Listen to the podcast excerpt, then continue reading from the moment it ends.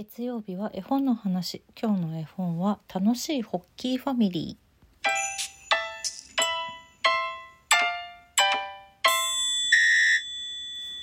今日の絵本は楽しいホッキーファミリーという絵本のお話をしたいんですけれどもこれは、えー、ホルブ出版から出ておりますレイン・スミスさん作青山みなみさん役の絵本でしてえーと、1995年かな？発行はすいませんねガタ ガタガタしちゃった。そうですね。1995年に日本では発売されていたんですけどもごめんなさい。これもね絶版なんですよ。で私をこれ初めて読んだ時は図書館で借りてあまりに この本はすごいなと思ってあの中古で買って自分のものにした絵本なんですけどそうですね。なんで今今販売はね中古でしかしてないのですがまあでも図書館に多分あるところもあると思うのでちょっと気になる方は是非とも今日のお話聞いて気になってくださった方はちょっと探してみてほしいよこれはっていう。何でしょう。異色の絵本だと思います。そしてえっ、ー、とねこれは結構完全なる大人が楽しい絵本なんじゃないかと私は思っているんですけどジェイン・スミスさんっていう人はアメリカ人かな？確か。でえっ、ー、とこの絵本の他にも結構ねたくさん絵本やも出してるしあとイラストレーターでもあるのでその他の方の文章の本絵本などにイラストを描いていらっしゃるとか日本でもかなりの量出版されてるんですけどちょっと変わった絵本好きの人は名前はタイトルは聞いたことあるかもしれない「臭い臭いチーズ坊やとたくさんの音ボケ話」っていう絵本があってこれねこれ私割と有名なのではないかと思ってるんですけどどうなんだろうね。あとなんかちょっとね一癖ある一癖あるなんだろう可愛いけど怖いみたいな感じの イラストが多いなっていう印象の方なんですけど、まあ、このあの今回の「楽しいホッキーファミリー」という絵本これはその名の通りホッキーファミリーのお話なんですけどホッキーファミリーはね、えー、お父さんとお母さんと3人兄弟とこれは何だろうね犬かななんだかわかんない生き物を飼っています。なんだかわかんない生き物ニュートンを飼っています。多分犬だと思うんですけどこれなんだろうすごくね切り絵みたいなイラストでなんなんでしょうね。切り絵なのかな？これ。何でどどういう風に作ってんだろう？なんか結構その子供たちの着ている服がトマトケチャップのあの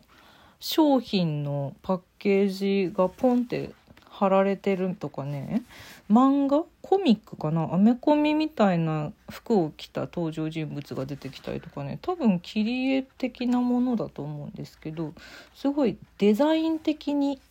おしゃれなんです。でちょっとなんだろう。温かみのある何ていうの？こういう紙質。茶色っぽい感じの何て言うんだろうね。この繊維が見える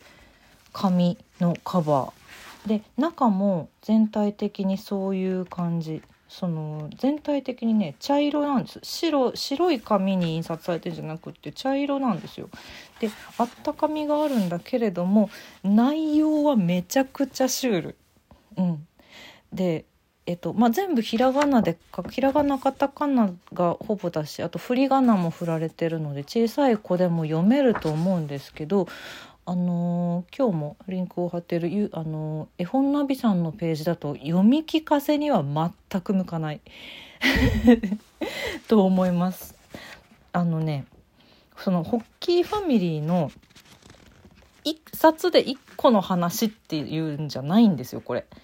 めちゃくちゃ短いショートストーリーがたくさんあって本当一番短いのは1ページね。1ページでおしまい。あと、まあ、2ページとか長くても5ページぐらいで終わっちゃうその短編集みたいな感じなんですけどでものによってはその短編1個あって次の短編につながってるよねこれっていうのが絵を見たらわかるっていう。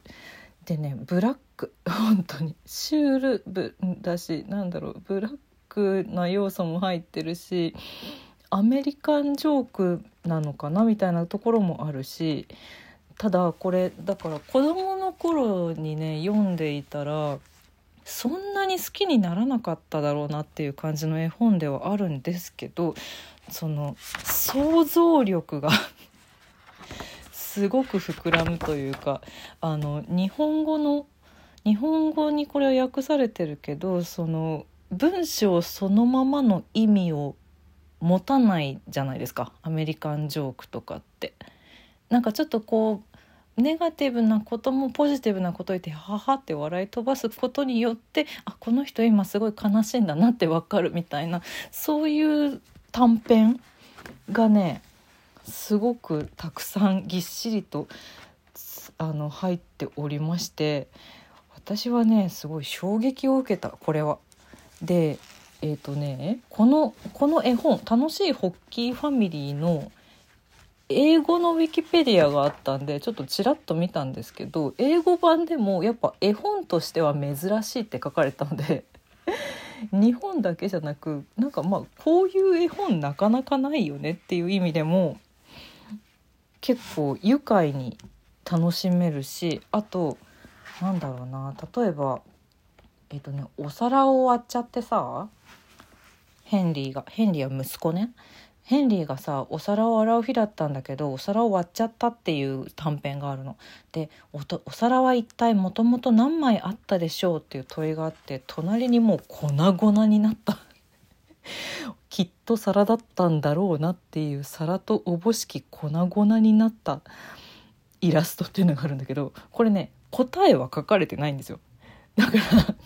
そういうのがすごい多いの。答えは書かれてない。そう。問いかけをしたとしても書かれてないしこのあとどうなっちゃったのみたいなことは書かれてないけれどもでもその分想像力がすごく働くっていう本なんですよね。で私この中でねこれか伝わるかな？私のこの説明で。シュールなんだとにかく。なんだろうそのあとなんだろう分かりやすいな。これだ。お手伝いクイズっていうのがあってお洗濯をねしたらポケットの中にいろんなもの入れちゃってたからなんか全部一緒に洗われちゃったの。でこの洗濯の前のポケットの中に入ってたものたちのイラストと洗濯の後に取り出したかそれらのイラストがあってどれがどれだかわかるかなっていうイラストがあるんだけど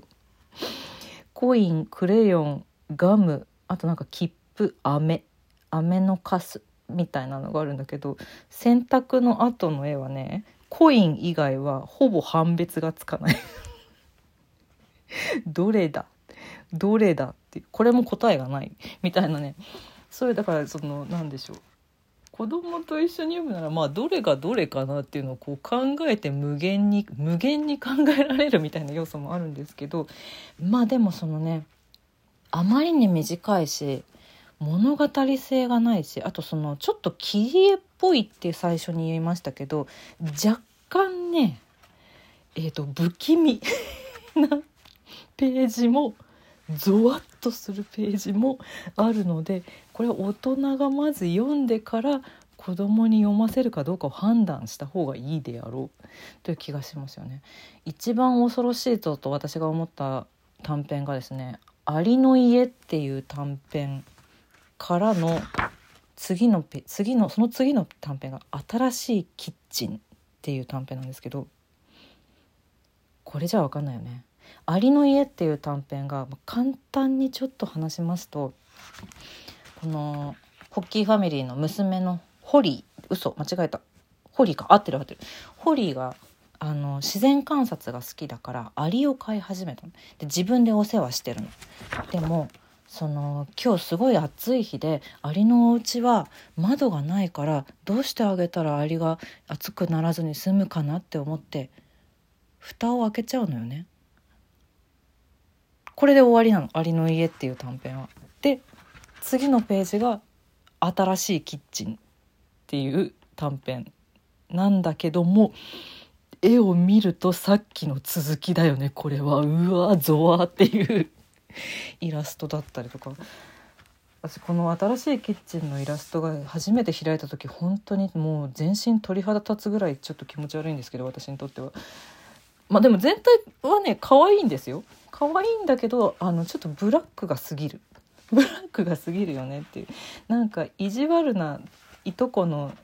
なんか男の子が遊びに来たから「えおもちゃなんてないよ」ってなったりとかね。みんなちょっととぼけた感じのホッキーファミリーの子供たちなんですけど